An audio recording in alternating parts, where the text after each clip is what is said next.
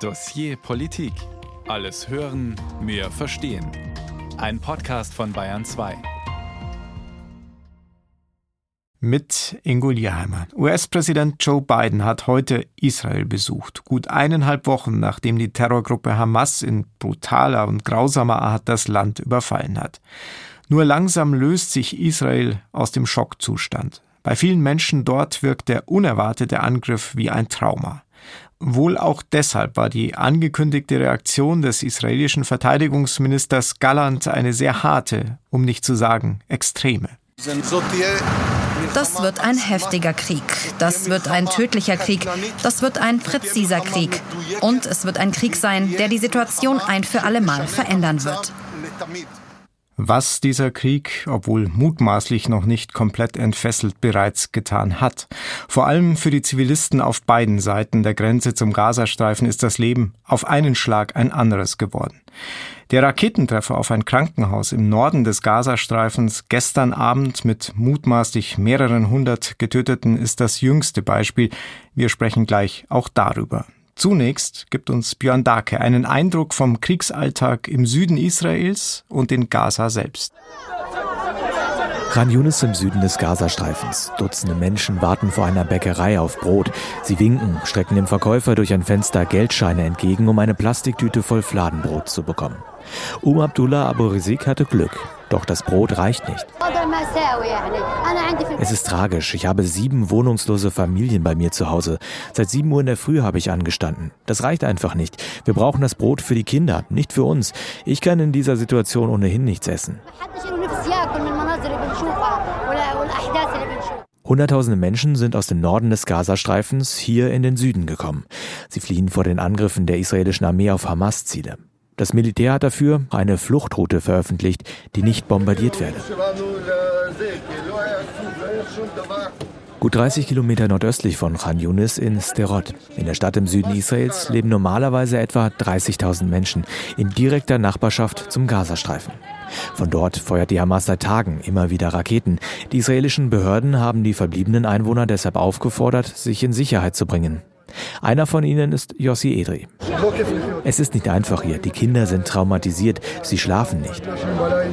Edri steigt mit seiner Tochter auf dem Arm in einen der bereitstehenden Busse.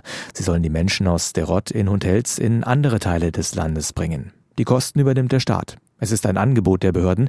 Niemand muss sein Zuhause verlassen. Shimrit hat sich dafür entschieden. Sie hat einen kleinen Rollkoffer in der Hand und einen Rucksack geschultert. Ihre Tochter hat einen Stoffaffen im Arm. Wir machen das seit einigen Jahren durch. Meine Kinder kennen es nicht anders. So machen wir weiter. Warum die Menschen aus Derot fliehen, wird schnell klar. Wieder gibt es Raketenalarm. Hier in der Nähe des Gazastreifens haben die Menschen nur wenige Sekunden, um sich in Sicherheit zu bringen. Dieses Mal macht eine Abfangrakete das Geschoss der Hamas unschädlich.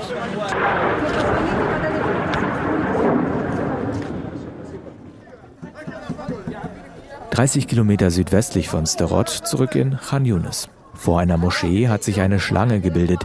Die Menschen stehen mit Kanistern an für sauberes Wasser, so wie Eyad Akel. Ich bin hierher gekommen, um mir sauberes Wasser abzufüllen, denn in meinem Haus gibt es seit Tagen kein Wasser mehr. Für ihn gibt es etwas Hoffnung. Nach Angaben der US-Regierung hat Israel die Wasserversorgung im Süden des Gazastreifens wiederhergestellt. Die Leitungen seien wieder offen. Und genau das ist der Fall, wohl auch um die Bewohner Gazas in den Süden des schmalen Landstrichs zu bringen, zu dirigieren, um im Norden die Hamas zu bekämpfen. Tausende Tote auf israelischer wie palästinensischer Seite hat der Krieg schon jetzt gefordert und es steht zu befürchten, dass es noch viel mehr werden. Wir wollen im Dossier Politik über die aktuellen Kämpfe hinausblicken und der entscheidenden Frage nachgehen, die lautet, wer kann diesen Krieg stoppen? Kein einzelner der vielen Player in der Region und weltweit ist wohl dazu allein imstande. Die Gemengelage ist sehr komplex und deswegen freue ich mich über viel Erfahrung und Expertise in diesem Dossier Politik. Meine beiden Gäste sind Susanne Glass und Julio Segador. Herzlich willkommen an euch beide. Hallo. Hallo nach Bayern. Susanne, du hast sechs Jahre lang als ARD-Korrespondentin aus Israel berichtet, bist vor einem Jahr zurückgekommen. Julio, du bist aktuell ARD-Korrespondent in unserem Studio in Tel Aviv. Gestern Abend gab es den Raketentreffer auf das Krankenhaus in Gaza mit mutmaßlich mehreren hundert Toten. Ein Kriegsverbrechen, eindeutig, aber wer trägt die Verantwortung dafür? Israel weist sie von sich, spricht von einer fehlgeleiteten Rakete des islamischen Dschihad. Die arabische Welt ist sich aber einig und sieht es klar als israelischen Angriff. Vor diesem Hintergrund, Julio, stellt gerade irgendjemand die Frage, die wir über diese Sendung gestellt haben, nämlich wer kann diesen Krieg stoppen? Ich glaube, dass dieser Krieg jetzt erst kommen wird und wer ihn stoppen kann, das ist sehr, sehr schwer zu sagen. Ich glaube, es geht vor allem darum und deshalb auch diese Krisendiplomatie vieler, vieler Staatschefs, die gekommen sind, die jetzt kommen, die kommen werden, auch in den nächsten Tagen, dass dieser Krieg sich nicht ausweitet. Ich glaube, das ist momentan, was viele im Fokus haben dieser Krieg zwischen der Hamas, ich sage absichtlich Hamas, weil es ist nicht der Gazastreifen, weil da leben auch ganz andere Menschen. Dieser Krieg zwischen der Hamas und Israel, der ist begrenzt, aber er hat das Zeug, wirklich zu einem Flächenbrand zu werden und das möchte man verhindern. Und das ist, glaube ich, was auch viele, viele Staatslenker, die jetzt kommen, im Blick haben dass man möglichst viele Mitglieder der arabischen Welt, viele Staatenlenker der arabischen Welt einbindet und ihnen klar macht, es kann nicht sein, dass der ganze Nahe Osten brennt. Und dieser Konflikt, der hat das Zeug dazu. Susanne, kann es denn aus deiner Sicht eine einfache Antwort auf unsere Frage geben? Wer kann diesen Krieg stoppen? Gibt es im Nahostkonflikt eine einfache Antwort? Gab es die jemals? Nein, leider, wie Julio gesagt hat, gibt es nicht. Ich denke, was jetzt gerade wichtig ist, ist, dass man sieht, dass diese Krisendiplomatie auf Hochtouren läuft, weil offensichtlich die ganze Welt jetzt auf den Gazastreifen und auf Israel blickt und sich alle Beteiligten darüber einig sind, dass es einen Flächenbrand geben kann und dass natürlich jetzt Bundeskanzler Scholz gestern in Tel Aviv, heute in Ägypten weilt, dass Biden gerade in Israel angekommen ist. Das zeigt ja, wie die Versuche laufen. Aber dieser Angriff Du hast es eingangs erwähnt, Ingo, auf das Krankenhaus. Der kommt natürlich jetzt mitten hinein in diese Krisendiplomatie und der schadet allen Beteiligten immens. Und heizt natürlich die Stimmung noch an. Wir werden da auch noch darauf eingehen und ihr habt beide schon viele Akteure angesprochen. Wir haben die einmal sortiert und natürlich jetzt auch nicht alle berücksichtigt in diesem Dossier Politik, aber wir wollen mit Blick auf die Frage, wer kann diesen Krieg stoppen, mal in verschiedene Töpfe langen. Wir haben in einen Topf die EU, die Vereinten Nationen, Deutschland und die USA gesteckt, in einen zweiten Länder aus der arabischen Welt, Ägypten, Libanon, Jordanien, Iran, Saudi-Arabien und in den dritten natürlich Israel, die Terrorgruppe Hamas und die Palästinenser selbst als unmittelbar Beteiligte. Und mit diesen dreien wollen wir auch beginnen, Julio. Den Verteidigungsminister Galland haben wir vorhin gehört. Also er sagte, es wird ein Krieg werden, der die Situation ein für alle Mal verändern wird. Das klingt radikal, das klingt extrem. Es klingt auch nach einem Plan. Lässt sich sagen, wie dieser aussehen wird? Ich glaube, der Plan ist relativ einfach. Man will die Hamas zerschlagen. Militärisch und politisch. Militärisch, da sind sie gerade dabei. Politisch muss man sehen, weil natürlich viele vom Führungspersonal der Hamas, die sind gar nicht im Gazastreifen. Die sind in Katar, die sind in den Vereinigten Arabischen Emiraten, die sind im Libanon. Also die haben sich da fein rausgehalten. Aber es geht letztlich um die Sicherheit Israels. Und ich glaube, dass dieser Angriff, der wirklich beispiellos ist, der hat gezeigt, dass Israel sich nicht sicher sein kann. Es kann sich nicht sicher sein mit einer Terrorgruppe, die unmittelbar an der Grenze zu Israel die Fäden zieht und immer wieder es oft auch betont hat, eigentlich ein Ziel hat, die Existenz Israels auszulöschen. Und deshalb nach diesem beispiellosen Angriff, der wirklich 1400 Menschen, wahrscheinlich sind es mehr, Israelis das Leben gekostet hat, ist die Entscheidung gefallen, wir wollen die Hamas zerschlagen. Und das ist das oberste Kriegsziel. Und deshalb habe ich vorhin auch gesagt, dass sich dieser Krieg nicht mehr verhindern lässt. Wir sind ja mittendrin. Und das ist das Kriegsziel. Und natürlich werden die Geiseln vorgeschoben als mögliches Kriegsziel, dass man die lebend befreien möchte. Ehrlich gesagt habe ich da ganz groß meine Zweifel. Das oberste Kriegsziel ist, die Hamas auszulöschen. Und das wird dieser Regierung sicherlich auch gelingen. Eine Ankündigung von israelischer Seite war auch, nach Gaza hineinzugehen mit Bodentruppen. Dafür gibt es Vorbilder auch aus vergangenen Gaza-Kriegen. Susanne, du hast sie zum Teil erlebt. Taugen diese als Blaupause? Bedingt, würde ich sagen. Ich glaube, Julio hat vollkommen recht. Äh, man will die Hamas auslöschen, aber man hat jetzt auch schon noch einen Rachegedanken. Und der könnte dazu führen, dass man vielleicht vorschnell sich verstricken lässt in Kämpfe im Gazastreifen, die man so eigentlich gar nicht gewinnen kann. Denn wir wissen alle, Gaza ist untertunnelt. Man spricht jetzt flapsig davon, dass sich die Kämpfe dann in der Gaza-U-Bahn mehr oder weniger bewegen dürften. Und es wird sehr, sehr viele grausame Bilder noch geben. Ich fürchte, dass ähm, das, was wir gestern gesehen haben mit dem Raketeneinschlag im Hof des Krankenhauses nur der Beginn ist mit sehr, sehr vielen toten Zivilisten. Und das andere Problem, das ich jetzt sehe, ist, man will die Hamas zerschlagen. Ja, klar. Ich denke auch, dass Israel mit der Hamas an der Seite, wo auch immer irgendwo in der Nachbarschaft, nicht mehr leben will, weil man Angst hat, dass hier ständig das Existenzrecht des Staates Israels in Frage gestellt wird von Terroristen. Aber man hat ja auch keinen wirklichen Plan, was passiert denn mit Gaza, wenn tatsächlich die Hamas zerschlagen ist und dieser furchtbare Boden Krieg, der dann käme, hinter uns liegt, will Israel im Gazastreifen bleiben? Will sie diesen Elendstreifen mit über zwei Millionen Palästinenserinnen und Palästinensern wirklich verwalten? Oder soll das an Ägypten gehen? Also all diese Pläne, was macht man denn danach, wenn die Hamas tatsächlich weg wäre? Ich denke, das hat noch keiner wirklich zu Ende gedacht, weil das auch ganz, ganz schwierig ist, vorherzusehen. Dann lasst uns doch gleich mal bei der Hamas bleiben, da wir jetzt schon sie so häufig angesprochen haben. Die Hamas ist eine Terrororganisation und Julio, du hast schon gesagt, jetzt nicht zu verwechseln mit den Palästinensern per se. Absolut. Vielleicht wäre es einfach wichtig, mal zu erklären, wie ist die Hamas aufgebaut, wie ist sie eigentlich entstanden?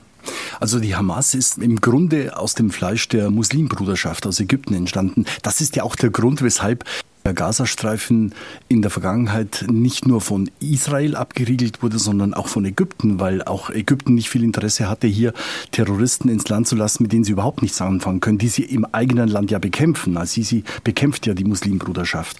Und äh, ja, mit der Zeit hat sich die Hamas im Gazastreifen etabliert und äh, hat auch versucht, politisch Einfluss zu gewinnen und hat dann auch gegen die Fatah, das ist die andere konkurrierende Palästinenserorganisation, konkurriert und hat dann bei den letzten Wahlen, die es gab, auch die Mehrheit gehabt im Gazastreifen.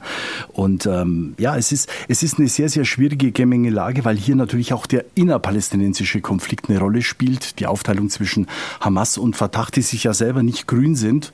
Und äh, das ist ja auch der Grund, diese verlorene Wahl, warum Palästinenser Präsident Abbas eigentlich nun schon seit über einem Jahrzehnt oder es sind mehr Jahre Jahre keine Wahlen zugelassen hat, weil er auch Angst hatte, dass er und seine Fatah und die palästinensische Autonomiebehörde, vor allem im Westjordanland, dann auch die Macht verlieren. Also man sieht, es sind viele, viele Punkte, die hereinspielen. Die Hamas ist natürlich eine Terrororganisation, hatte aber auch die Verantwortung sozusagen für das zivile Leben im Gazastreifen. Und sie hat zwischen diesen beiden Rollen immer laviert. Also sie hat versucht, politisch sich darzustellen als jemand, der sich um die Menschen, um die Zivilbevölkerung im Gazastreifen kümmert. Auf der anderen Seite, klar, die Terrororganisation, die immer, wenn sie die Möglichkeit hatte, dann auch Israel bekämpft hat. Also ich habe nach der Hamas gefragt und ganz viele andere Begriffe noch mitgeerntet. Ich versuche es mal äh, noch ein bisschen zu sortieren.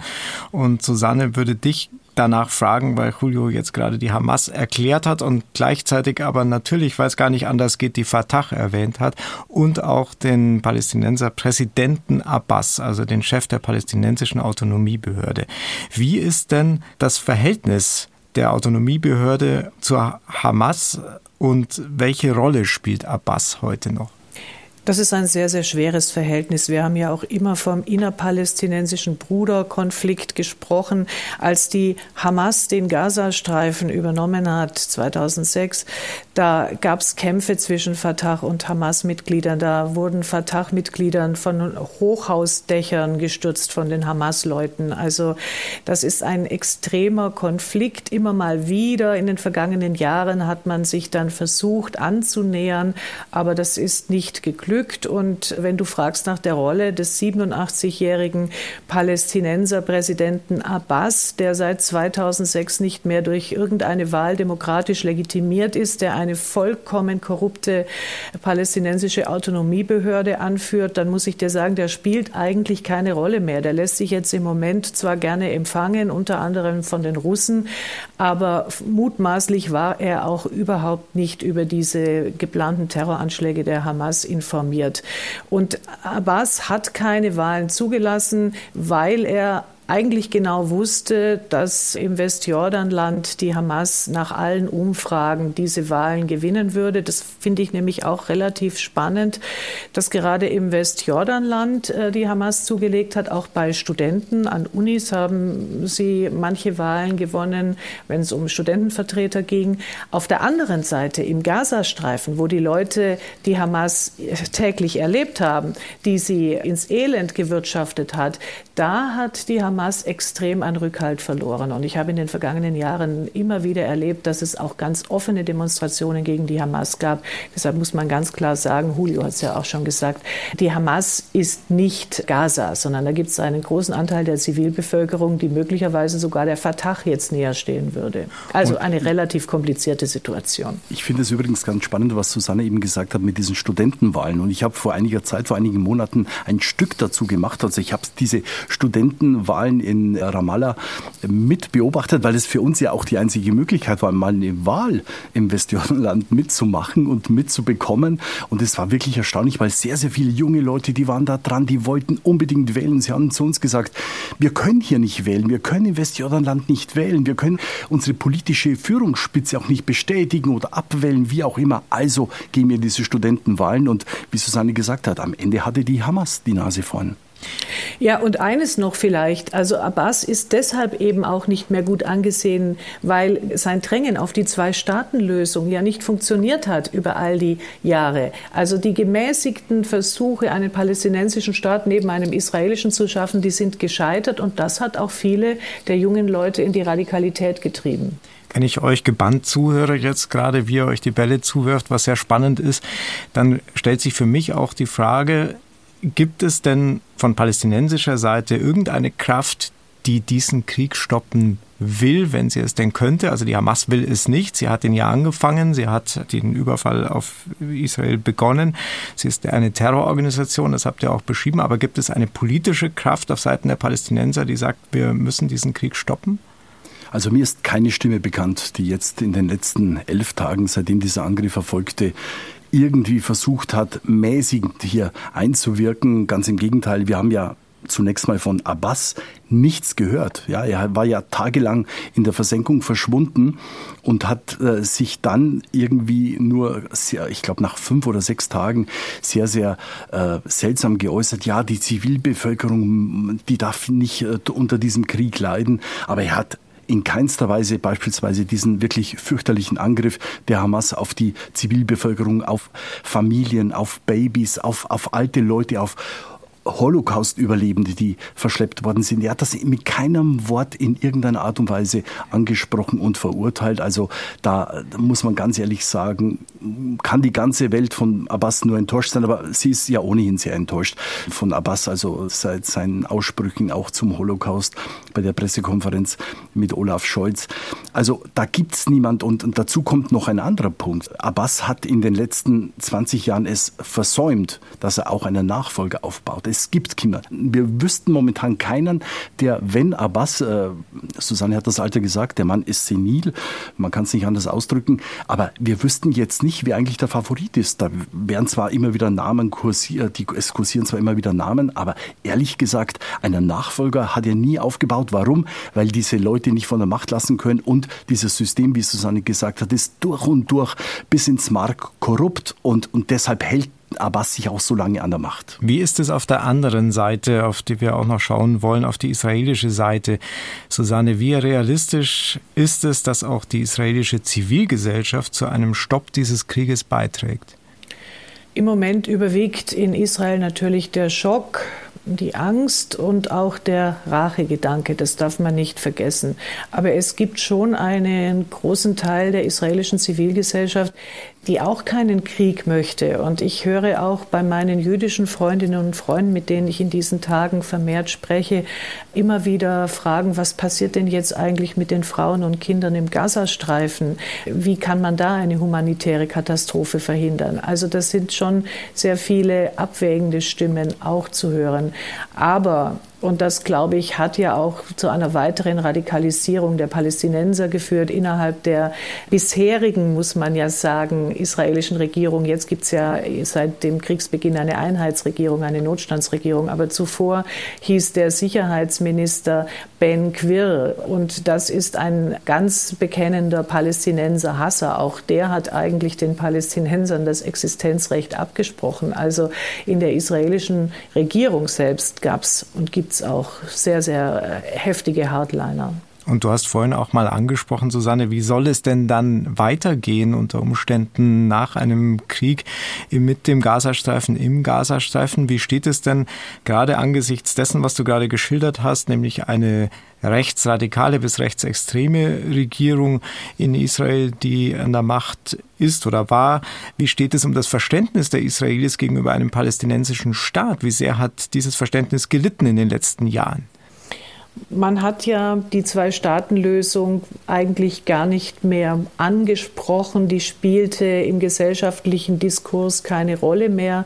Man hat in Israel immer gesagt, das habe ich ganz oft gehört, wir will manage the Konflikt, wir werden das irgendwie hinbekommen, wir werden das organisieren. Von lösen war keine Rede mehr. Ich glaube, auch das hat, wie gesagt, zu einer Radikalisierung beigetragen auf der palästinensischen Seite und zu einer ganz, ganz großen Frustration. Aber es ist schwierig immer zu sagen, die Israelis, weil wie gesagt, es gibt schon einen Anteil der Bevölkerung, der sich schon immer noch auch für eine Lösung eingesetzt hat. Und Jetzt denke ich mir, im Moment sieht alles nach Flächenbrand aus, leider muss man sagen, und zwar mit einem extrem gefährlichen Potenzial, auch weltweit äh, eskalieren zu können. Auf der anderen Seite, wenn jetzt diese furchtbare Situation dazu führen würde, dass sich wieder mehr Menschen bemühen, diesen Konflikt zu lösen und vielleicht in Richtung Zwei-Staaten-Lösung zu denken, dann wäre das im Moment vielleicht ein Wunder, aber doch eine kleine Hoffnung, die man noch haben kann. Ich möchte vielleicht eins noch ergänzen, Ingo, diese Zwei-Staaten-Lösung in der Tat, die spielt in Israel selber keine so große Rolle weil auch ehrlich gesagt diese Zwei-Staaten-Lösung mit Füßen getreten worden ist, weil andere Realitäten geschaffen worden sind mit Siedlungen, äh, mhm. die eine, eine solche Zwei-Staaten-Lösung faktisch unmöglich machen. Gleichwohl wird diese Zwei-Staaten-Lösung bis heute, und ich habe sie heute wieder gehört, auch von Anthony Blinken, Sie wird von den USA immer wieder ins Feld gezogen. Sie wird von der EU immer wieder genannt. Da muss man sich natürlich auch dann fragen, okay, ähm, wie kann es sein, dass eigentlich über ein Thema so sehr gesprochen wird und uns äh, ein, ein, ein Modell immer wieder präsentiert wird, das faktisch eigentlich keine Chance hat. Also da müsste man einfach oder hätte man vor langer Zeit in den USA, aber auch in der EU, und da möchte ich die Bundesregierung mit einbeziehen, da hätte man wirklich die neuen Realitäten ins Auge fassen müssen und dann auf dieser Basis einfach vielleicht möglich neue Modelle diskutiert. Aber das ist nie geschehen und das ist dann auch ein Grund, weshalb hier nie was vorangegangen ist insbesondere in den letzten Jahren. Wir haben jetzt viel auch über die Hamas gesprochen, die Hamas, die auch vom Iran unterstützt wird. Daher gehen wir auf der Suche nach einer Antwort auf unsere Frage, wer kann diesen Krieg stoppen, in die Region und schauen uns die wichtigsten Player im Umfeld der Palästinenser und Israels an. Da gibt es mehrere, auf denen die Hoffnung ruht, sie könnten zwischen den Kriegsparteien vermitteln. Vorneweg zu nennen ist Ägypten, der südliche Nachbar Israels und zugleich das Land, das auch einen Grenzübergang zum Gazastreifen hat der für die Palästinenser im Gazastreifen aber kein Fluchttor ist, denn Ägypten sperrt sich gegen die Öffnung. Warum, erläutert unser Korrespondent in Kairo, Tilo Spanel. Die sogenannte arabische Solidarität endet am ägyptischen Grenzübergang zum Gazastreifen. Das ist zumindest der Eindruck, der sich einem in diesen Tagen als Beobachter aufdrängt. Hilfslieferungen aus Ägypten nach Gaza, ja. Aber flüchtende Menschen aus Gaza nach Ägypten, das dann doch lieber nicht. Dahinter dürfte Kalkül stecken. Während Bombardements auf Gaza niedergehen und die israelische Armee mit Panzern und tausenden Soldaten ihre Bodenoffensive in Erwägung zieht, haben die rund 2,3 Millionen Menschen im Gazastreifen keine Möglichkeit, sich vor der Gewalt in Sicherheit zu bringen. Es gibt keinen Raketenalarm, keine Luftschutzbunker und auch keinen Fluchtweg. Im Norden und Osten stehen israelische Truppen, im Westen ist das Mittelmeer und im Süden, da versperren die Ägypter den Grenzübergang Rafah für Flüchtende aus dem Gazastreifen. Für ihre Blockadehaltung führt die ägyptische Regierung offiziell zwei Gründe an. Erstens die finanzielle Belastung. Das Land leidet selbst unter einer massiven Wirtschaftskrise. Lebensmittel sind so teuer wie noch nie und viele Ägypterinnen und Ägypter sind im vergangenen Jahr selbst unter die Armutsgrenze gerutscht und von Staatssubventionen abhängig. Es sei also für Ägypten kaum verkraftbar, jetzt Hunderttausende, vielleicht Millionen Flüchtende aus dem Gazastreifen aufzunehmen, so die offizielle Haltung. Der zweite Grund, Terrorismusgefahr. Die Hamas steht den Muslimbrüdern nahe, die werden in Ägypten von den Sicherheitskräften verfolgt. Offiziell wegen Terrorverdachts, inoffiziell, weil sie politische Gegner des Militärs sind. Denn die Armee putschte 2013 gegen die erste demokratisch gewählte Regierung. Damals im Amt Muslimbruder Mohammed Morsi. Sich jetzt seine Sympathisanten ins Land zu holen, wollen die Generäle in Ägypten um jeden Preis verhindern. Aber spannender ist eigentlich ein dritter Grund, einer, der in der arabischen Welt nur selten offen ausgesprochen wird. Das Schicksal der Palästinenser ist für die Staaten der arabischen Welt schlichtweg Verhandlungsmasse. Es ist der Grund, warum in Jordanien Hunderttausende Palästinenser und Palästinenserinnen seit Jahrzehnten in Flüchtlingslagern leben und warum sie im Libanon keine Staatsbürgerschaft bekommen. Denn würde man sie integrieren, Palästinenser zu Libanesen oder Jordaniern machen, bräuchte es dann überhaupt noch einen unabhängigen palästinensischen Staat im Rahmen einer Zwei-Staaten-Lösung? Ein Staat ohne Volk? Und dann ist da noch etwas, das noch weniger mit der arabischen Brüderlichkeit zu tun hat. Wenn zum Beispiel Saudi-Arabien mit Israel über einen Friedensvertrag verhandelt, dann wird die Position zu einem unabhängigen palästinensischen Staat vielleicht auf einmal nicht mehr ganz so kämpferisch verteidigt, wenn Saudi-Arabien dafür US-Sicherheitsgarantien und Waffendeals bekommt. Wenn es um einen wirtschaftlichen Vorteil geht, verdrängt also auf einmal die Realpolitik den Idealismus. Umso zynischer wirkt es, wenn der ägyptische Präsident Abdel Fattah al-Sisi den Menschen in Gaza jetzt bei seinen Reden Stärke zuruft. Denn die haben im Moment wenig Verwendung für warme Worte und warme Decken, was sie brauchen ist Schutz. Auf die so oft beschworene arabische Brüderlichkeit sollten sie dabei allerdings besser nicht hoffen. Tilo Spanhell mit seinen Beobachtungen zum Verhalten arabischer Staaten wie Ägypten, Jordanien oder Saudi-Arabien. Zu Gast in diesem Dossier Politik sind Susanne Glass, die sechs Jahre lang bis zum vergangenen Jahr ARD-Korrespondentin in Israel war, und Julio Segador, der im Moment aus Tel Aviv für die ARD berichtet. Die Solidarität endet am Grenzübergang, hat Tilo Spanhell gerade in seinem Beitrag gesagt. Susanne, Vielleicht zunächst, wie können wir uns diesen Grenzübergang vorstellen? Womit ist er zu vergleichen? Wie durchlässig ist er in Friedenszeiten in Anführungsstrichen, wenn man diesen Begriff für den Gazastreifen überhaupt verwenden kann? Also im Moment habe ich jetzt von Leuten gehört, mit denen ich im Gazastreifen telefoniert habe, ist da ein großer Krater von israelischem Bombardement in der Zufahrtsstraße. Ansonsten ist es ein kleiner, hochgeschützter Grenzübergang, wo in Friedenszeiten aber schon immer mal wieder Palästinenser ausreisen und wieder zurückreisen konnten, wo humanitäre Fälle im Krankenhaus äh, dann nach Ägypten äh, gingen und behandelt wurden, wo auch teils Waren herübergekommen sind. Also man hat den immer mal wieder aufgemacht, aber das war sehr, sehr unsicher auch schon in Friedenszeiten. Vielleicht noch eine kleine Ergänzung. Also es war so üblich, dass ältere Leute durchaus ohne Probleme dann auch ein Visum bekommen haben, um nach Ägypten rauszugehen aus dem Gazastreifen. Für Junge war es nicht möglich. Man wollte verhindern, dass junge Leute, die auch als Kämpfer und auch in wirtschaftlicher Hinsicht natürlich ein Gewinn sein könnten für den Gazastreifen, dass die rausgehen. Also ältere Leute, ich habe selber Bekannte, die eigentlich ohne Probleme dann auch Urlaub machen konnten in Ägypten und da rausgekommen sind. Aber für jüngere Leute war es relativ relativ schwierig. Und gleich neben dem, also ich überzeichne, aber wirklich nicht weit entfernt, diesem Grenzübergang Rafah, da beginnen dann die Tunnelsysteme. Ja? Also äh, wir sind da nie bis ganz vorgekommen. Ich weiß nicht, ob es Julio geschafft hat. Ich habe es ein nee, paar Mal versucht mit dem Auto. Dann kam sofort schwer bewaffnete Hamas und hat uns zurückgeholt. Aber du konntest schon sehen, also hier sind Eingänge zu den Tunneln nach Ägypten. Was mich zu der Frage zurückbringt, die ich vorhin noch nicht stellen konnte, wie ist es mit den Tunnelsystemen, die ja schon einmal vernichtet werden sollten von Israel in einem früheren Gaza-Krieg vor zehn Jahren, aber offensichtlich hat das nicht funktioniert oder sind die neu aufgebaut worden?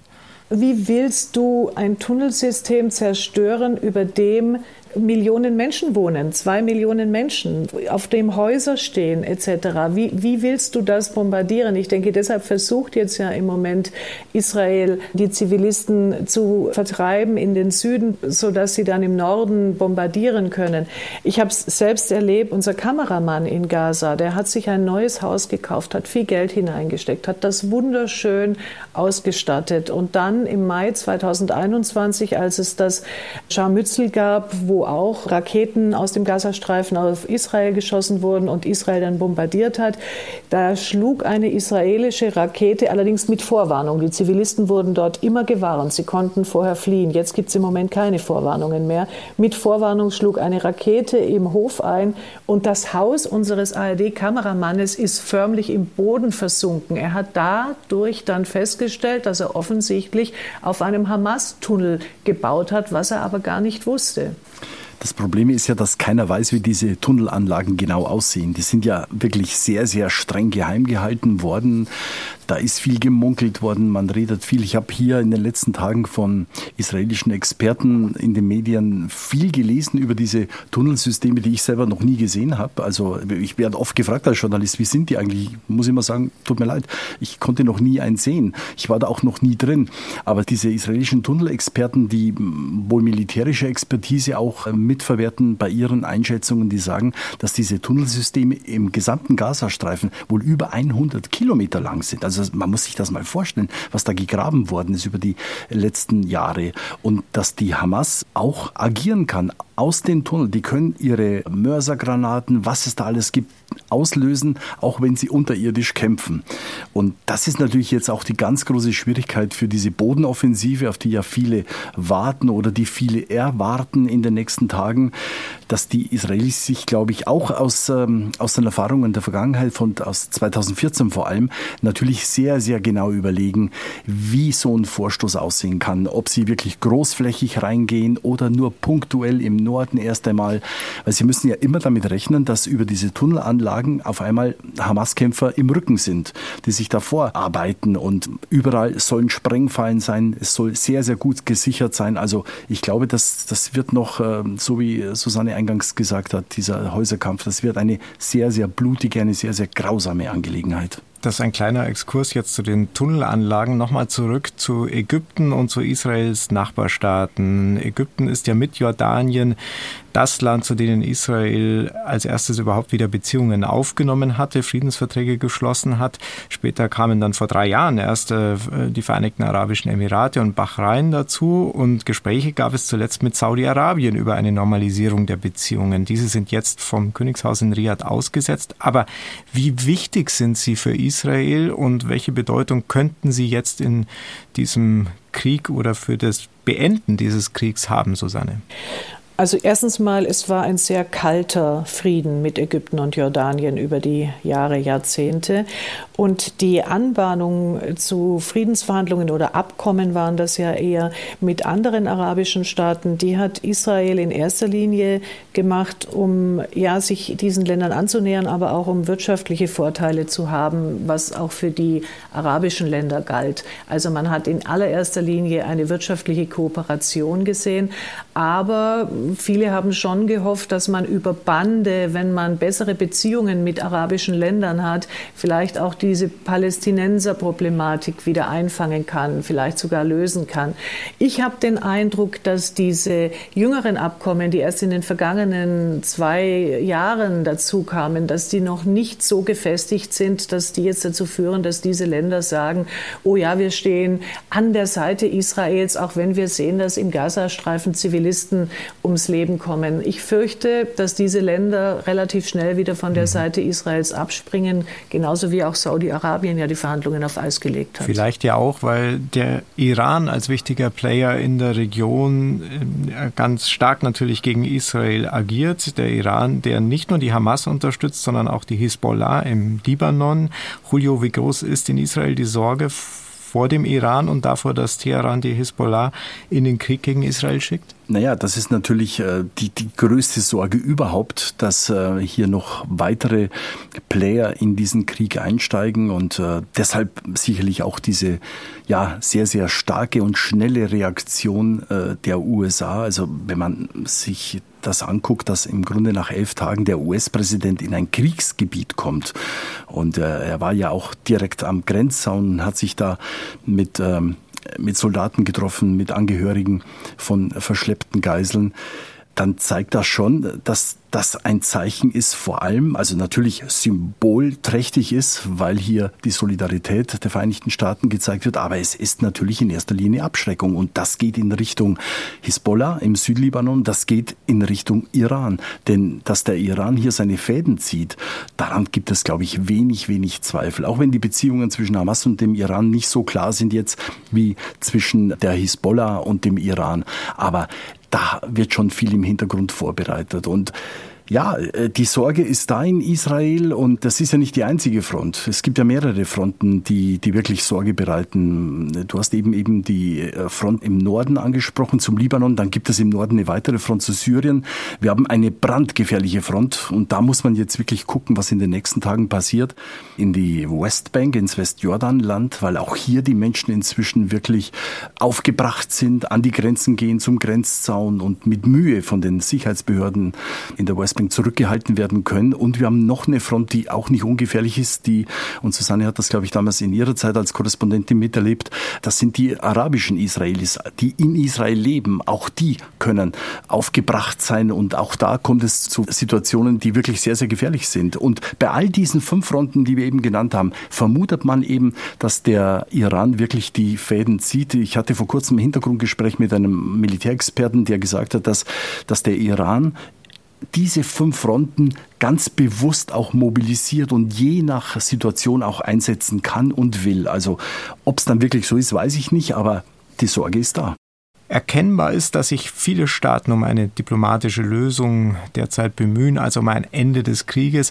Die Reisediplomatie ist in vollem Gange. Gestern war Bundeskanzler Olaf Scholz in Israel und in Ägypten. Heute ist der US-Präsident im Land und schon seit einer Woche versucht der amerikanische Außenminister Anthony Blinken auf die Beteiligten und die schon angesprochenen Nachbarländer einzuwirken. Unser letzter Topf in diesem Dossier Politik ist der sogenannte Westen in Anführungsstrichen und sein Einfluss auf die Region in Anführungsstrichen, weil es natürlich nicht ganz korrekt ist, wenn wir da Deutschland wie die USA oder die EU als Institution in einen Topf werfen, weil wir auch da unterscheiden müssen. Aber eines haben diese Staaten gemeinsam, was der US-Außenminister so formuliert. We will always be there by your side. Wir stehen immer an der Seite Israels, sagt Anthony Blinken, und seine deutsche Kollegin Annalena Baerbock kleidet die deutsche Solidarität in diese Worte. Deutschland steht fest an der Seite Israels. Israel hat unsere umfassende Solidarität und Israel hat unsere volle Unterstützung. Wo immer dies notwendig ist, wo immer dies notwendig werden sollte. Und auch der US-Präsident Joe Biden hat das heute noch einmal betont bei seinem Besuch in Israel. Julio, welche Wirkung hat diese ja ungewöhnliche Visite? Ich glaube, dass zwei Punkte sehr, sehr wichtig sind für Israel. Das ist dieses Symbolische, dass die USA hinter Israel stehen. Und du hast ja eben schon Zitate gesagt. Ein Zitat, das heute Joe Biden unmittelbar vor der Sitzung des Kriegskabinetts gesagt hat, an, dem er, an, an der er teilgenommen hat. Er hat gesagt, wir stehen Israel bei, heute, morgen und immer, das verspreche ich. Ihr seid nicht allein. Also deutlicher kann man nicht ausdrücken, dass man den Rückhalt der größten Nation auf dieser Welt hat. das, das klingt, das klingt, das klingt ja unverbrüchlich, aber in den letzten Monaten gab es ja schon auch Spannungen zwischen Israel, insbesondere der Regierung und den USA. Joe Biden wollte Netanyahu nicht im Weißen Haus empfangen. Auch zu anderen Ländern gab es Spannungen. Susanne, wie schätzt du das ein? Wie unverbrüchlich sind denn solche Treuebekenntnisse? Also ich glaube schon, dass es unverbrüchlich ist, weil was jetzt passiert ist, das hat wieder die USA ganz fest an die Seite Israels gestellt und sie sind ja traditionell schon immer die wichtigsten Verbündeten Israels. Die USA unterstützen Israel mit über drei Milliarden US-Dollar pro Jahr militärisch. Der Iron Dome, der Raketenabwehrschirm, ein essentielles Produkt für die Sicherheit Israels kommt aus den USA. Also ich glaube schon, dass das stimmt, was Biden sagt. Man darf natürlich nicht vergessen, du hast es erwähnt, in den vergangenen Monaten wurde klar, dass Biden die umstrittene Justizreform, die ja auch die israelische Gesellschaft sehr gespalten hat, von Netanyahu in keinster Weise unterstützt. Und deshalb hat er ihn auch nicht im Weißen Haus empfangen. Also so eng wie damals mit Trump, äh, der Best Buddy mit Netanyahu war, ist Biden sicher nicht, aber an der Seite des Landes garantiert. Wie auch Deutschland, was die Politik sagt. Aber ich sage halt auch immer, wir müssen die Gesellschaften mitnehmen, weil wir sehen ja, was jetzt gerade passiert. Diese zum Teil widerlichen Demos, wo Terrortaten, Gräueltaten in Deutschland, in, Deutschland, in der EU, aber auch in Amerika bejubelt werden. Das zeigt ja, dass die Gesellschaften als Ganze eben in diesem Fall leider eben auch sehr, sehr gespalten sind. Um nur ganz kurz zu ergänzen, deine Frage. Ja, es, es gab wirklich Meinungsverschiedenheiten und ich glaube, dass Biden bis heute überzeugt ist, dass es nicht der richtige Weg der israelischen Regierung ist, was mit diesem Justizumbau geplant ist. Aber es gibt einen großen Unterschied. Es geht jetzt um die Existenz Israels und mhm. da können die Vereinigten Staaten gar nicht anders als wirklich so unverbrüchlich Israel wirklich die Solidarität aussprechen. Und ich, ich vielleicht nur ganz kurz. Ich wohne im Norden von ähm, von Tel Aviv, fahre jeden Tag mit dem Auto circa 15 Kilometer und da gibt's jetzt ganz große Leuchtreklame seit, ja, seit elf Tagen, wo die US-Flagge und da steht oben Don't. Das ist der Ausspruch, den damals äh, vor wenigen Tagen eben Joe Biden auch gesagt hat, zu den Feinden Israels don't. Mischt euch nicht ein, macht es nicht. Und das sieht man hier überall. Also die US-Flagge sieht man überall in diesen Tagen. Das zeigt, wie wichtig es Israel ist, dass man diese Unterstützung der Vereinigten Staaten hat. Olaf Scholz, der deutsche Kanzler, hat es ihm gestern genau in dieser Art und Weise nachgetan und hat gesagt, dass kein Akteur es für eine gute Idee halten soll, von außen in diesen Konflikt einzugreifen. Er meinte, es wäre ein schwerer, ein unverzeihlicher Fehler. Äh, was ist so eine Warnung aus dem Mund eines deutschen Kanzlers wert? Ich glaube, ähm, nicht so viel, nicht so viel wie die aus dem Mund des US-Präsidenten. Das muss man ganz eindeutig sagen. Ich glaube, es ist wichtig und ich habe äh, in den letzten Tagen mit vielen Leuten gesprochen, die sagen, Deutschland ist ein wichtiger Verbündeter, aber ich glaube, da gibt es schon noch eine große Entfernung äh, zu den Vereinigten Staaten. Ähm, aber innerhalb der Europäer spielt Deutschland, glaube ich, eine große Rolle. Ich glaube, wir haben auch in den vergangenen Jahren es versäumt, ähm, eine, eine diplomatische Schiene aufzubauen, sodass Deutschland jetzt auch gar keine große Handhabe mehr hat. Jetzt wäre eigentlich eine Vermittlung in Richtung Iran nötig. Wir bräuchten jemand, der da Kontakte hat und vermitteln kann. Und Deutschland ist das sicherlich nicht, äh, wie auch viele andere Länder nicht. Und wenn immer wieder betont wird, dass deutsche äh, Beamte eine große Rolle gespielt haben in der Vergangenheit bei Geiselbefreiungen, ich denke, auch das ist eher Vergangenheit, wenn man mal ganz ehrlich ist. Also ich glaube nicht, dass Deutschland noch diese Rolle spielt. Wir müssen langsam zum Ende kommen, auch wenn es natürlich noch tausend Punkte gäbe, die wir ansprechen und diskutieren könnten. Einen möchte ich unbedingt von mir aus noch ansprechen, nämlich die Art und Weise der Berichterstattung. Schon in Friedenszeiten ist es ja nicht einfach, über die Region zu berichten.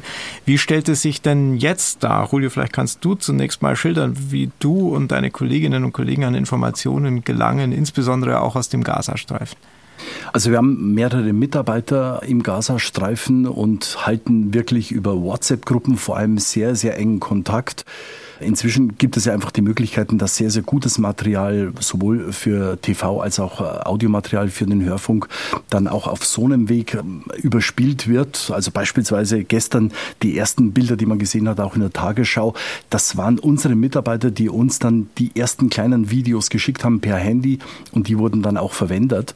Ähm, ja, aber wir erleben unsere Mitarbeiter sehr, sehr besorgt und, und wir stehen jedes Mal auch vor der Frage, können wir wirklich von ihnen professionell noch Dinge verlangen, die sie möglicherweise in Gefahr bringen. Das ist ein, ein Bagat, den wir hier gehen. Und äh, ich äh, kann euch sagen, wir haben wirklich sehr, sehr gute Mitarbeiter. Wir haben eine Frau, mit der wir zusammenarbeiten, die wirklich tough ist. Die hat drei Kinder. Sie ist als Producerin fantastisch. Ich habe sie erlebt, wie sie mit den Hamas-Leuten gesprochen hat, wenn wir ins Land gereist sind die ist wirklich tough. Aber ich habe sie genauso jetzt erlebt, dass sie geheult hat, weil sie nicht mehr wusste, wo sie hin soll. Und äh, da, wenn das Leben der eigenen Kinder in Gefahr ist, dann, dann ist es einfach wirklich eine ganz, ganz große Tragödie. Aber die, die machen weiter mit, die arbeiten für uns. Es ist ein sehr, sehr gutes mhm. Team. Und, äh, aber es ist, es ist nicht einfach. Susanne, wir haben gestern den Beschuss in Gaza erlebt, das Krankenhaus, das von einer Rakete getroffen wird. Ein gutes Beispiel dafür, wie schwer es ist, die Wahrheit letztlich herauszufinden finden. Ist das in dieser Region genau. besonders schwierig?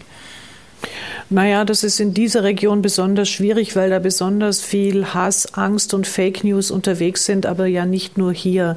Und äh, was, was ich halt festgestellt habe, schon zu meinen Zeiten dort, dass es immer schwieriger wird, Bilder oder Nachrichten, Meldungen zu verifizieren. Jetzt ja auch bei diesem Krankenhaus. Ich wäre da wirklich sehr, sehr vorsichtig. Absolut. Die Fälschungen sind immer besser, die unterwegs sind. Und wir müssen dann oft auch einfach zugeben, dass wir es nicht wissen. Ich denke, unsere Zuhörerinnen und Zuhörer, die akzeptieren das viel eher, als dass sie von uns jetzt irgendeine Einordnung bekämen, die nicht ganz nachvollziehbar ist. Was ich auch schwierig finde in der Berichterstattung über Nahost, ist diese aufgeladene Situation innerhalb unserer Gesellschaften. Also es kommen ja ganz schnell an die Vorwürfe, wenn du etwas zur Palästinenserproblematik berichtest, das sei jetzt antisemitisch oder wenn du empathisch über das Schicksal der Jüdinnen und Juden berichtest, das sei jetzt viel zu weit weg von den Palästinenserproblemen. Das kommt immer wieder und recht reflexhaft. Aber jetzt, und das finde ich eigentlich auch etwas Positives in dieser Situation, erlebe ich, dass eigentlich alle Medienkonsumentinnen und Konsumenten da auch sehr reflektiert drauf schauen und dass die Zuschriften, die wir bekommen, sehr reflektiert sind. Also die Leute eben nicht jetzt wieder automatisch ihre Hass oder Propaganda aufsitzen, sondern tatsächlich auf beide Seiten reflektierter schauen. Vielen Dank auch für diese offenen Einblicke und Gedanken. Wir bemühen uns natürlich wie immer um eine objektive Darstellung, um die Suche nach der Wahrheit. Vielen Dank an Susanne Glass, die sechs Jahre lang als Korrespondentin aus der Region berichtet hat und an Julio Segador, der aktuell aus unserem ARD-Studio Tel Aviv über den Krieg in Israel und Gaza berichtet. Danke euch beiden. Gerne. Gerne. Das Dossier Politik können Sie in der ARD Audiothek finden und abonnieren, genauso wie zum Beispiel unseren Tagesschau-Podcast 11KM, in dem Sophie von der Tann sehr eindrücklich von ihrem derzeitigen Alltag als Israel-Korrespondentin berichtet. Eine spannende Radio- und Podcastzeit wünscht Ingo Lieheimer.